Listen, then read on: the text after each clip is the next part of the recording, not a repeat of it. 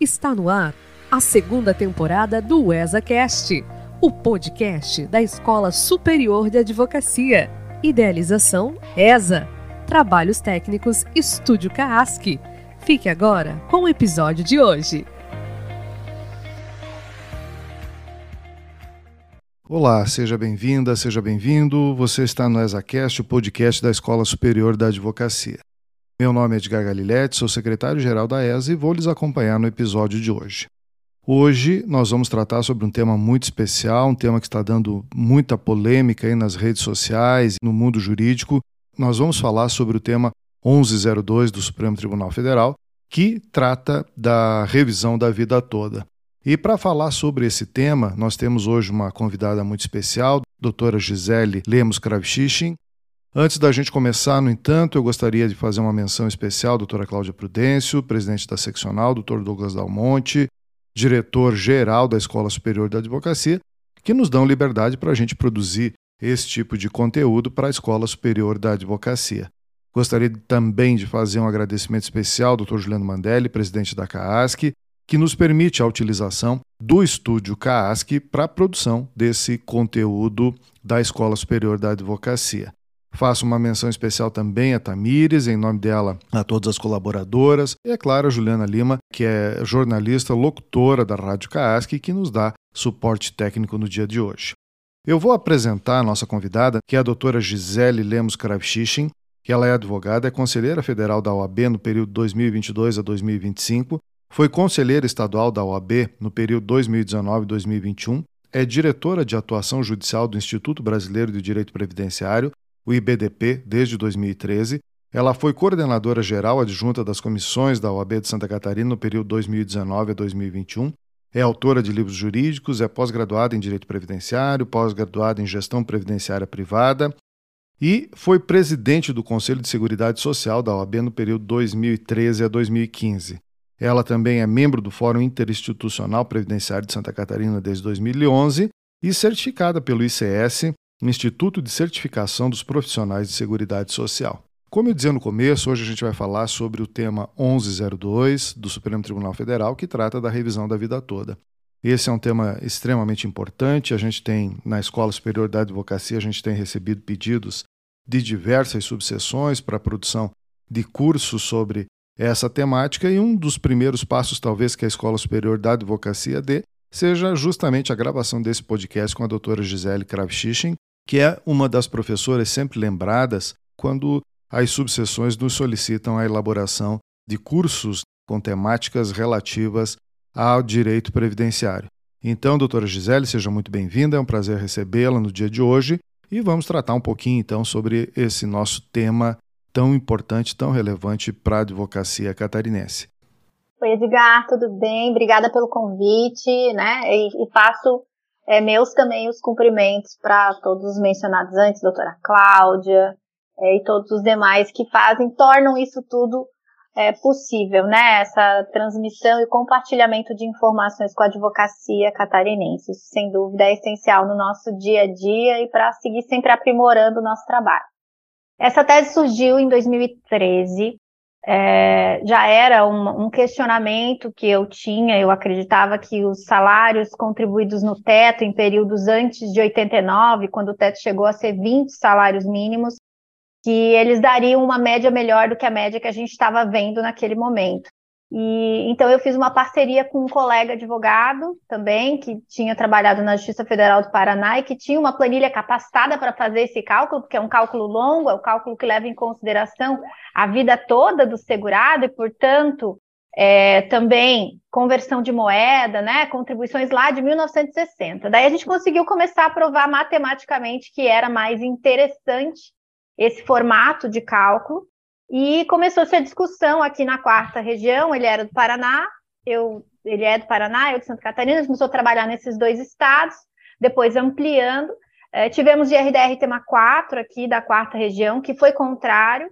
O tema 999, sobre o mesmo assunto, que foi do STJ, onde a gente conseguiu a reversão de um julgamento que vinha improcedente por unanimidade para uma procedência unânime. É, os ministros, então, naquele momento, votaram favorável, e daí chegou ao STF, onde ele recebeu o número 1102. É, e esse tema trata do direito que o aposentado, a pensionista, o pensionista ou quem recebe auxílio do INSS, quem tem benefício com base na média, que consiga fazer a média de todos os salários, mesmo aqueles antes de julho de 94, e não se limitar ao cálculo como é feito pelo INSS, que é somente aqueles após julho de 94. E isso não significa uma melhoria para todo mundo. Por isso que eu falei que a gente provou matematicamente, né? Porque nem todos os aposentados, nem todos os beneficiários têm esse direito. Isso fica em torno de 10 a no máximo 20% de cada período, né? De cada da, daquelas épocas, assim. Por quê? Porque muitos dos trabalhadores, ao final das suas carreiras, eles estão recebendo mais do que recebiam no início. Só que tem alguns que, por peculiaridade, seja porque a maior parte da contribuição ficou antes de julho de 94, seja porque contribuiu no teto a vida inteira e o teto lá era maior do que o teto é hoje, né? Uh, ou então pessoas que, enfim, tiveram peculiaridades na vida laboral, que não é o mais comum, essas pessoas então acabam tendo esse, esse direito à majoração do valor com base naquilo que foi garantido pelo STF no julgamento de 1 de dezembro de 2022. Esse já era um processo que vinha se arrastando há bastante tempo no Supremo, né? tanto que quem proferiu o voto condutor à época foi o ministro Marco Aurélio, que inclusive já se aposentou, né? Exatamente, o ministro Marco Aurélio foi o relator, esse processo foi bem conturbado, até ele chegou no Supremo em 2020, o processo é de 2014, é um processo daquela primeira leva de discussão, né? Mas ele chegou no Supremo em 2020 e foi julgado em 2022. Então, para a repercussão geral, até não é um processo tão demorado. A gente tem temas como 616, que está lá e discute a, a emenda constitucional de 98 ainda, e é, ainda não foi julgado, né? Então, até que foi um processo julgado rápido, mas foi um processo muito, com um julgamento muito turbulento no STF, principalmente porque a gente teve a vitória no plenário virtual, e faltando só 29 minutos para encerrar, o plenário leva vários dias, né? É, o ministro Nunes Marques pediu destaque e tirou o processo, e isso faria, naquele momento, que o voto do ministro relator fosse desconsiderado pelo entendimento que o STF tinha com relação a esses destaques do plenário virtual. É, depois de um trabalho intenso, foi revertido esse entendimento, e daí, quando chegamos ao julgamento presencial, o voto do ministro Marco Aurélio foi respeitado e foi mantido, e não foi passada a, a possibilidade de voto para o ministro André, André Mendonça. E o que aconteceu nesse caso também é que o voto favorável que veio o final, porque foi 6 a 5 favorável, né? O voto favorável final foi de um pedido de vistas do ministro Alexandre. Então, o processo ele teve duas idas ao plenário virtual para o julgamento e mais uma ida ao plenário presencial, sendo que é, em dois momentos ele já estava julgado, né? E teve que reiniciar ou se verificar o que, que ia acontecer ali. Então foi, foi conturbado, ainda continua, não houve ainda publicação do acórdão. O INSS peticionou uh, pedindo é, suspensão, que continue sobre estado. O governo tem sinalizado com uma possibilidade de acordo, mas sem apresentar os termos, tanto que agora, dia 1 de março, o ministro Alexandre intimou o INSS para que apresente, então, essa, esse cronograma que ele deseja, de, deu 10 dias para o INSS apresentar um cronograma é, desse, dessa aplicação da diretriz, né, do que ele diz que ele quer revisar na via administrativa. Então, o ministro deu 10 dias para que ele apresente, detalhe isso, para que isso seja analisado pelo STF também, porque eles vêm sinalizando ou que tem que sobrestar tudo, ou que ele pode fazer algum acordo, mas ele não explica exatamente o que, que ele quer fazer. E há muitos, existem muitos números errados, números é, majorados para assustar tanto o ministro quanto para causar uma chamada, às vezes até meio negativa com relação à tese. A tese não é para todo mundo, a tese é para poucos segurados dentro do período. Ela é uma tese que pode sim ser vantajosa, mas com a notícia de uma tese, a gente teve uma corrida de aposentados e pensionistas ao INSS, muitos requerimentos de revisão da vida toda, que na verdade não são pessoas que têm direito, mas que são pessoas que estão na, na ansiedade de receber alguma resposta, que gostariam de um benefício maior, mas que não vão ser atendidas pela revisão da vida toda, porque não é aplicável a elas, né? Então, é, nem todo mundo tem direito. É, só para o nosso ouvinte uh, se inteirar, a gente tem notícias né, de que o impacto seria de 360 bilhões aos cofres públicos e que em torno de 51 milhões de benefícios poderiam ser revisados com, com essa tese. Mas esses números, como, assim, como a gente conversava antes, né, doutor, eles são totalmente inflados, né, eles não correspondem à realidade. Não, eles são usados para chocar, para tentar conseguir que o STF vá de um ou né, de uma forma ou de outra que o, que o governo, que o INSS acha mais interessante. Eles já foram usados como estratégia durante todo o processo. É, e esse, esse susto que se tenta dar ao judiciário, dizendo que o custo é muito grande, ele inclusive convenceu cinco ministros, né? Não convenceu seis, mas convenceu cinco. E parte dos argumentos, se você olhar os votos, que foram os votos contrários, são todos votos baseados no, no critério econômico e é, nessa questão uh, de eventualmente ser um número muito grande de pessoas que têm um direito. Os números feitos pelo INSS normalmente levam em consideração todo mundo de um período, ou levando em consideração que todo mundo teria o teto, né? Que a mudança seria de um valor para o teto, do salário mínimo para o teto. Isso são exceções, existem, mas são exceções, como é a exceção a pessoa ter direito à revisão da vida toda.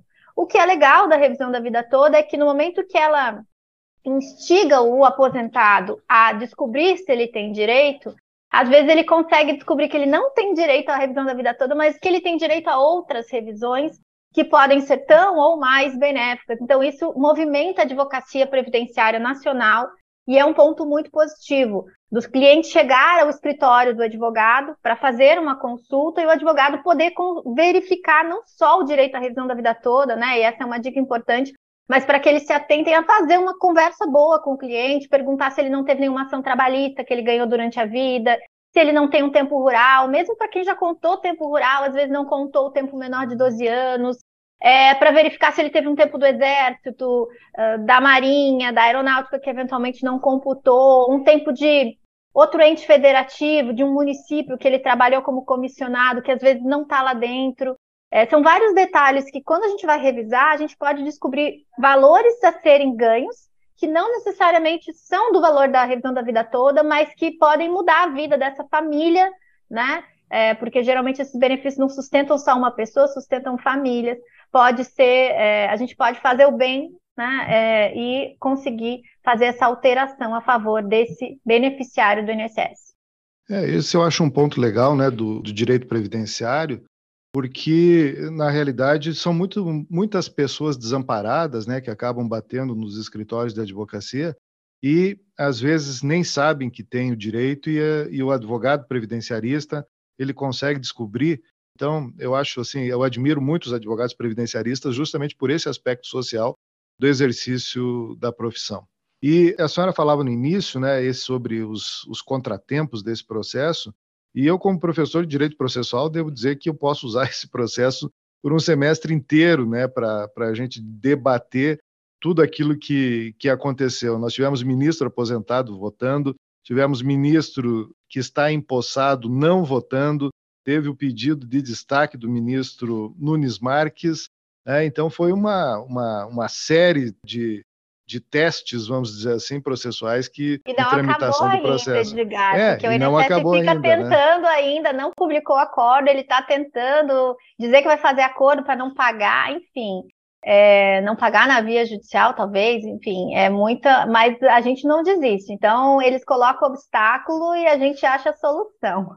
Eu achei interessante do, ministro, do voto do ministro, do voto do ministro relator, que ele chama atenção, o ministro Marco Aurélio, que ele chama atenção justamente para uma coisa que a gente acabou de falar, que é esse aspecto social, porque a reforma que, enfim, foi o divisor de águas, que ela teria vindo para favorecer o, o, trabalhador, o obreiro, né, o contribuinte da previdência social, acabou gerando em vários aspectos aí a, a piora na situação. Ou seja, aqueles que tinham maiores salários lá no início acabaram sendo prejudicados com a reforma, e aqueles que tinham salários melhores no final acabaram então sendo beneficiados, ou seja, não, não melhorou em nada a vida do, lógica, do contribuinte. Né? É, é, exatamente.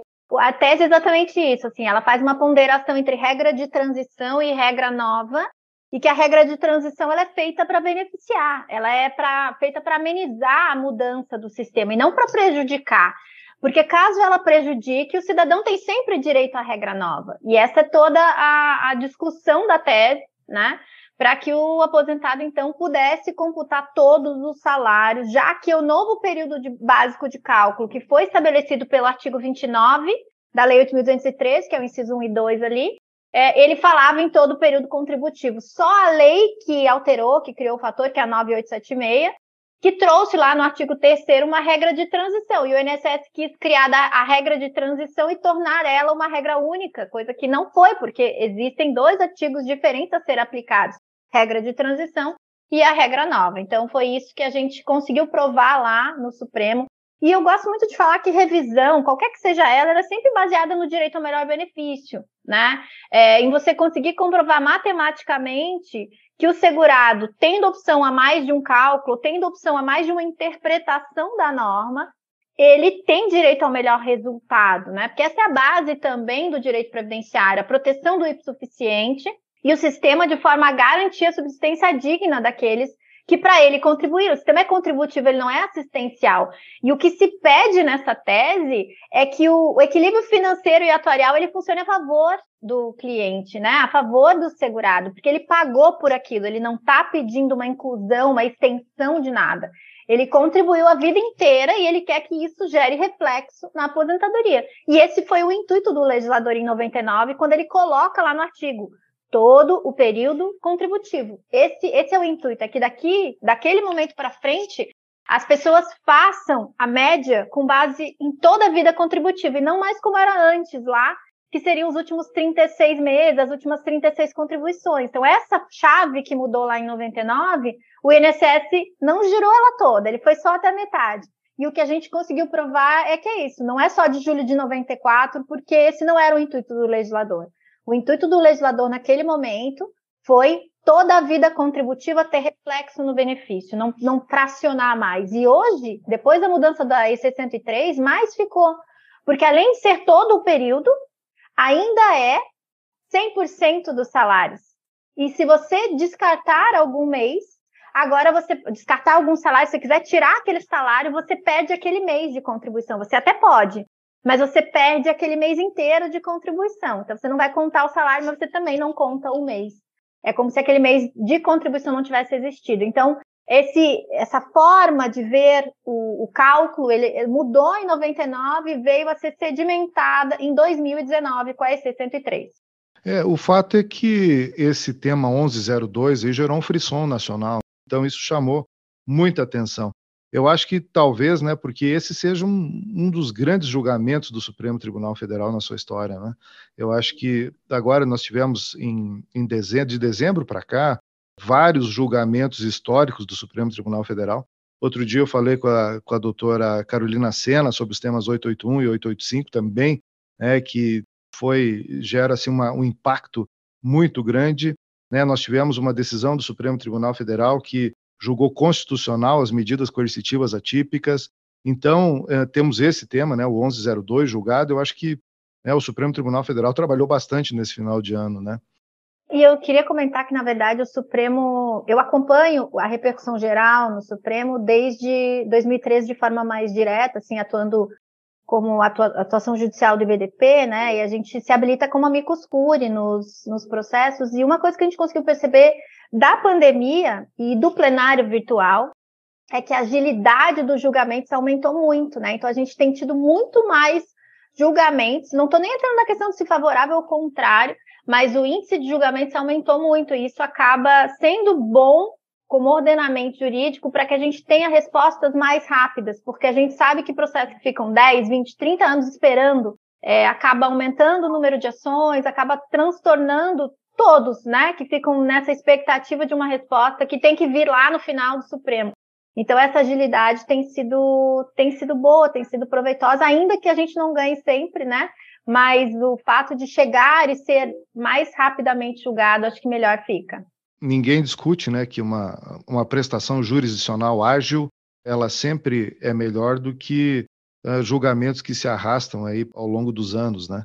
Eu acho que essa foi uma tônica também do, do CPC 2015, né, já desde a da emenda 45, quando criou a ideia né, de razoável duração do processo, enfim, isso foi evoluindo, E hoje ninguém duvida né, de que um, um processo rápido, né, um processo célere, é uma forma também de uma entrega jurisdicional mais justa. Mas, dando continuidade aqui, doutor Gisele, temos aí esse, esse tema, que é um tema muito pedido pelos nossos advogados, né, para que a ESA elabore cursos sobre essa temática. Então, eu teria uma primeira pergunta para a senhora aqui sobre prescrição e decadência. Como é que funciona nessa tese? Prescrição é de cinco anos, da data que entrar com requerimento administrativo, ela fica suspensa se o requerimento não terminar, ou da data do agendamento da ação. E a decadência é de 10 anos, não da data do início do benefício. Aqui tem que tomar um bom cuidado, porque o próprio INSS às vezes conta errado. Mas do primeiro dia do mês seguinte ao primeiro pagamento. Então tomem cuidado, porque, por exemplo, aposentadorias especiais, quase que a maior, assim, quase que todas elas são concedidas judicialmente. A gente tem mais de 85% das, desse tipo de benefício concedido judicialmente. Então, e essa ação às vezes leva 5, 10 anos. Então, você vai ter uma data de início do benefício que não está nem perto do primeiro pagamento efetivo. Né? As competências foram recebidas, mas o benefício não. Então, primeira dica com relação à decadência é contar do primeiro dia do mês seguinte ao primeiro pagamento, e essa informação você vai achar no extrato de pagamentos, que era o SCRE, né? Para quem é mais antigo ou é jovem há mais tempo, é o SCRE que a gente pegava nas agências, o histórico de créditos ou extrato de pagamentos que agora aparece no, no, dentro do meu INSS dos nossos clientes. Pega lá e olha não a competência, mas sim a data em que o pagamento foi liberado pela primeira vez. E dessa data também não é dali que você conta, é o primeiro dia do mês seguinte. Por isso que decadência não, não costuma acabar no dia 25, no dia 27, a decadência acaba sempre dia 1 que é o primeiro dia do mês seguinte, porque ela conta nesse formato, segundo o artigo 3 eh, aliás, artigo 103 da Lei 8.213. E sobre uh, os, os segurados que têm direito? Primeira coisa que a gente tem que entender nesse caso é que se a gente não fez cálculo, a gente não sabe se o cliente tem direito por mais que à medida que a gente vai mexendo com a ação, a gente vai criando, né? Você olha o quinis da pessoa, você olha o extrato e você meio que já. Ah, eu acho que esse aqui tem direito. Por exemplo, como eu falei, pessoa que contribuiu a vida inteira sobre o teto costuma ter direito, sim. É, pessoa que tem mais salário antes de julho de 94, quem foi aposentado com o divisor mínimo, essas pessoas costumam ter direito. O pessoal do divisor mínimo mesmo sai, às vezes, do salário mínimo para o teto. É, mas o que, que acontece? Essa é uma tese que não dá para atuar sem cálculo. Não dá para entrar com a ação para depois ver se a pessoa tem direito. É, porque você, e nem muito menos entrar com requerimento administrativo, gente, porque o requerimento administrativo é só se a pessoa já tem direito. Se não, você está devolvendo ao INSS dentro do prazo decadencial, que não é só teu, mas é dele também, para ele rever qualquer coisa que esteja dentro daquele processo. Então, se, claro, a revisão da vida toda não vai reduzir o valor, porque é só se for melhor. Agora, ele pode achar um erro na contagem do tempo especial, um erro na contagem do rural, ele pode achar qualquer erro lá dentro e diminuir ou cancelar o benefício que está sendo buscada a revisão. Então, sem ter a cópia do requerimento administrativo lá, do pedido administrativo, e sem fazer o cálculo, não entrem nem com requerimento administrativo, nem com a ação judicial. Primeiro, porque você pode estar perdendo o teu tempo, criando uma expectativa no cliente que não vai ser entregue, e depois porque isso pode, inclusive, terminar com um benefício cancelado ao invés de majorado. Ou seja, tem que fazer uma boa análise da situação de cada um dos segurados, de cada um dos clientes, para ter a certeza de que naquele caso concreto a ação tem chance, né? Porque o tiro aí pode ser, pode ser um tiro no pé, né? Exatamente. Se não soubesse, a pessoa tenta, se não conseguiu verificar que há benefício econômico, não entra com nenhum tipo de pedido, nem o administrativo, muito menos o administrativo, porque o judicial não vai reduzir, mas o administrativo, se achar qualquer outra coisa errada, pode, dentro do prazo de 10 anos, né? E uma outra dúvida que, que eu costumo ver é se, por exemplo, o segurado tiver algum tempo de, de trabalho, enfim, algum tempo de contribuição, que não esteja nos registros do INSS.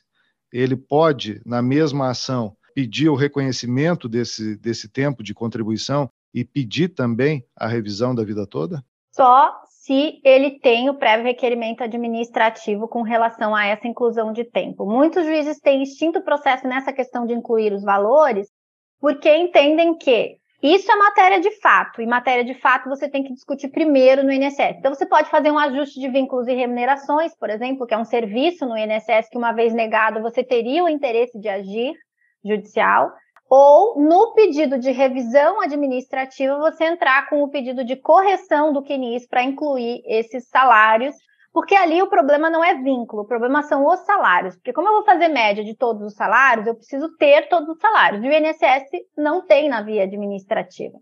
Ele tem até 82 alguns, muitos com erros. É, mesmo após 94, às vezes tem erro também. E antes de 82 não tem. E muitos desses são utilizados no nosso cálculo. E o que, que o INSS, uma das propostas que o INSS está tentando convencer o STF?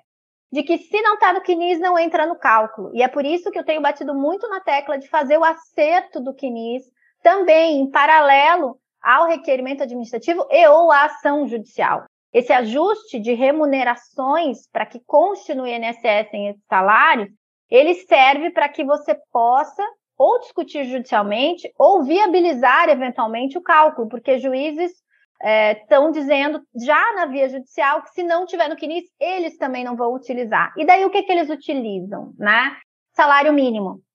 Ao invés de utilizar o salário real da pessoa, mesmo aquele que esteja dentro da, lá das alterações salariais da carteira de trabalho, ao invés de utilizar isso, eles estão utilizando salário mínimo. E isso reduz muito o número de pessoas que vai ter direito e reduz muito o direito de cada pessoa.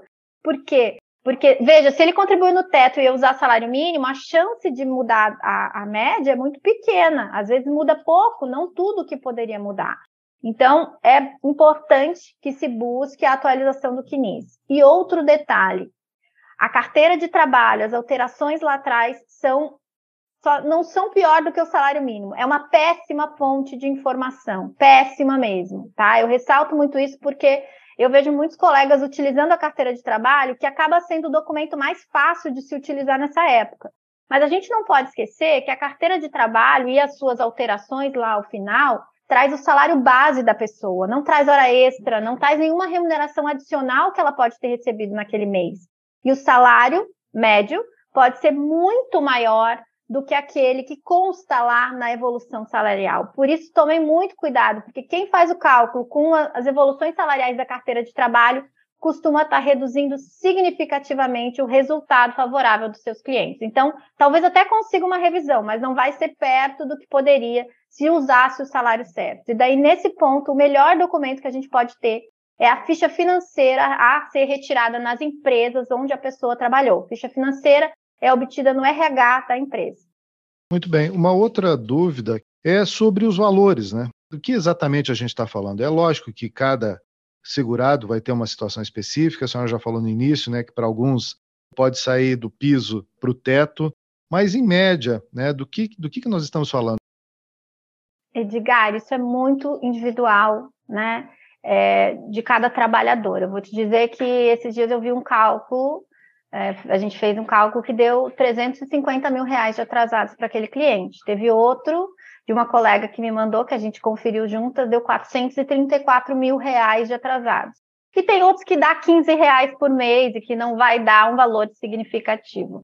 Depende do quão prejudicado aquele aposentado ou aquele beneficiário foi no momento do seu cálculo, ou de quão ruim eram os salários depois de julho de 94 e quão bons eram os salários anteriores a julho de 94 não tem-se hoje uma média né, é, única, e pode ser muito bom, como pode não dar diferença. E, na verdade, ela não dá diferença para mais gente do que dá. Porque, como eu falei, de 10% a no máximo 20% dos cálculos que você fizer normalmente vão dar diferença. Mas os que dão, às vezes, são uma diferença bem interessante.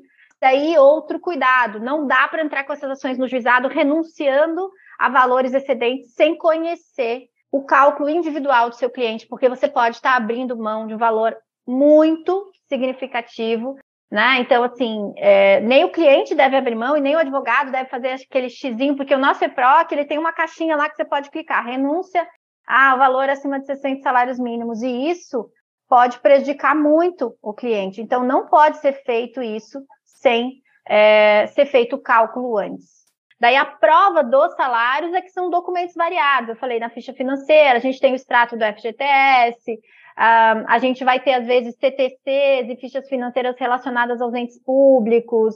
Enfim, tudo que você tiver que vai ser utilizado, a carteira de trabalho, GPS, aquelas guias, os carnês laranjas que os clientes nos trazem, né? Aquele carnezinho que ele pagava, aquilo também serve para comprovar. Só um cuidado, a revisão da vida toda, ela não discute o tempo e ela também não discute os salários posteriores a julho de 94. Se você verifica que tem algum erro a mais no cálculo do teu cliente, que teve um tempo que o INSS não contou e que tinha que ter contado, não só os salários, mas períodos, ou que ele contou salários errados após julho de 94, você está tratando de outra revisão. Você pode até fazer junto com a revisão da vida toda, mas não é a mesma coisa. A revisão da vida toda ela é, ela é pura, assim, né?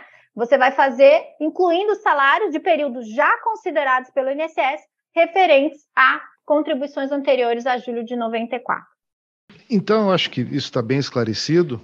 E mais uma dúvida, e essa dúvida também é minha, né, como processualista. O que, que pode acontecer agora com esse processo? Ainda temos muita água para passar por baixo dessa ponte? Então, Edgar, promessa de resultado a gente não pode fazer, né? A advocacia fica limitada. Mas o que, que eu acredito com relação à tese? E até das notícias que a gente tem visto, o INSS tem sinalizado com acordo, com formas de pagamento, com ele quer agora discutir os índices de correção, mas a discussão do mérito em si me parece superada, inclusive nas notícias que, e pelo menos nas petições que têm sido trazidas pelo INSS. Ele fala sobre dificuldade de, de implementar, ele fala que ele precisa de prazo, que ele quer suspender, que ele quer combinar como é que ele vai fazer isso, e ele diz que é muita coisa e que ele tem muita coisa para fazer que talvez não consiga dar conta. Essa é uma questão, mas o mérito em si, pelo menos até agora, e a gente não teve a publicação do acórdão e nem os embargos do INSS, o mérito, a tese, me parece superado. Mas a forma de resultado ainda está em discussão, inclusive o INSS já alega que quer discutir quais são os índices que vão corrigir esses salários, e é claro, sempre que a gente está falando de matemática ali, de índice de correção, você pode dar um resultado maior ou menor, e por isso um grupo maior ou menor de pessoas ter acesso.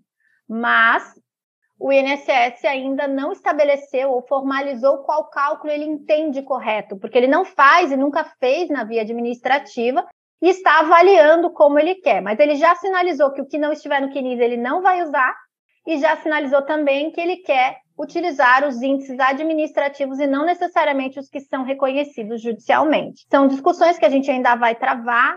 É, essa, essa tese é uma tese que não foi fácil desde o início, ela é uma luta longa e ainda não acabou, mas a gente segue na batalha para que, ao final, a gente tenha bastante gente sendo atingida, né, ou o máximo possível de pessoas atingidas de forma a melhorar seus benefícios.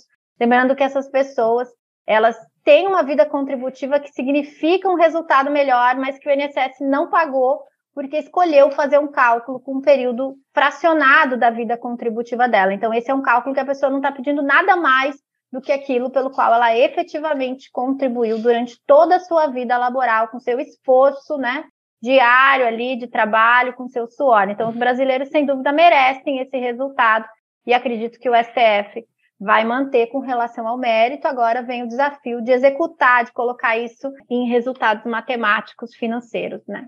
Pois bem, eu acho que a gente pôde esclarecer bastante, né, sobre, sobre a tese em si, né? A gente não comenta o processo, mas é, a discussão aqui é sobre a tese. E acho que a sua participação aqui foi muito importante. Então, acho que já nos aproximando do final desse, dessa nossa conversa aqui, Gisele, é praxe aqui a gente deixar uns minutinhos para o nosso convidado usar o microfone da forma que quiser. Enfim, deixar sua mensagem, então, para a advocacia catarinense. Eu quero agradecer novamente né, a nossa presidente Cláudia, ao Douglas, que tem sido incansável frente à ESA, é, a, a CAASC também, que é uma das patrocinadoras, né, que viabiliza tudo isso para nós. Uh, agradecer a todos, a você, Edgar, pelo convite, pela, pela companhia aqui nesse debate, né? Eu adoro falar dessa revisão, eu acho que é uma coisa que ainda me motiva muito a seguir lutando. E uh, parabenizar a ESA também por todo esse trabalho que tem sido feito de levar a advocacia previdenciária cada vez mais informação e ferramentas para levar dignidade, para que a gente siga trabalhando sempre firme com as informações que são necessárias são indispensáveis para o nosso dia a dia. Então, isso, sem dúvida, faz a diferença para o advogado que está lá na ponta, né? E esses formatos online hoje facilitam a gente estar tá perto de todo mundo, mesmo que a gente não esteja exatamente no mesmo local, né? A gente aqui está cada um no seu é, no seu espaço, mas cada vez mais próximo e cada vez né, na luta de poder divulgar mais o trabalho da advocacia catarinense. Uma das comissões, eu acho que mais que mais possui membros, né, dentro da estrutura da OAB, eu acho que é a comissão de direito previdenciário, e isso só reflete né, o interesse do advogado catarinense por esse tipo de, de demanda, enfim, por esse tipo de prestação de serviço para a comunidade. Então, a gente falou antes, né, e eu admiro muito os advogados previdenciaristas, justamente pelo fato de que eles acabam promovendo, né, não que outras ações não façam, mas nas, nas ações previdenciárias isso acontece com mais frequência. Né? Você está tratando da subsistência da pessoa. Eu acho que esse é o ponto principal. E muitas pessoas que não tinham perspectiva absolutamente nenhuma, elas acabam tendo, a partir da boa atuação de um advogado previdenciarista, a possibilidade de ter a sua dignidade melhorada. Então, eu acho que esse, essa é a missão do advogado previdenciarista, eu acho que essa é a missão é, do advogado como um todo: melhorar a dignidade do seu cliente, melhorar a dignidade da população. E nós, da Escola Superior de Advocacia, temos uma, uma função específica aqui, né? É levar o conhecimento.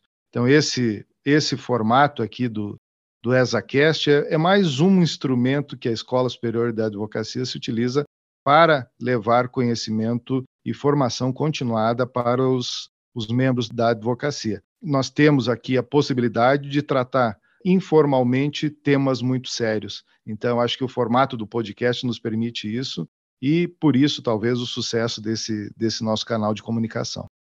Então, doutora Gisele, fico muito agradecido pela, pela sua participação.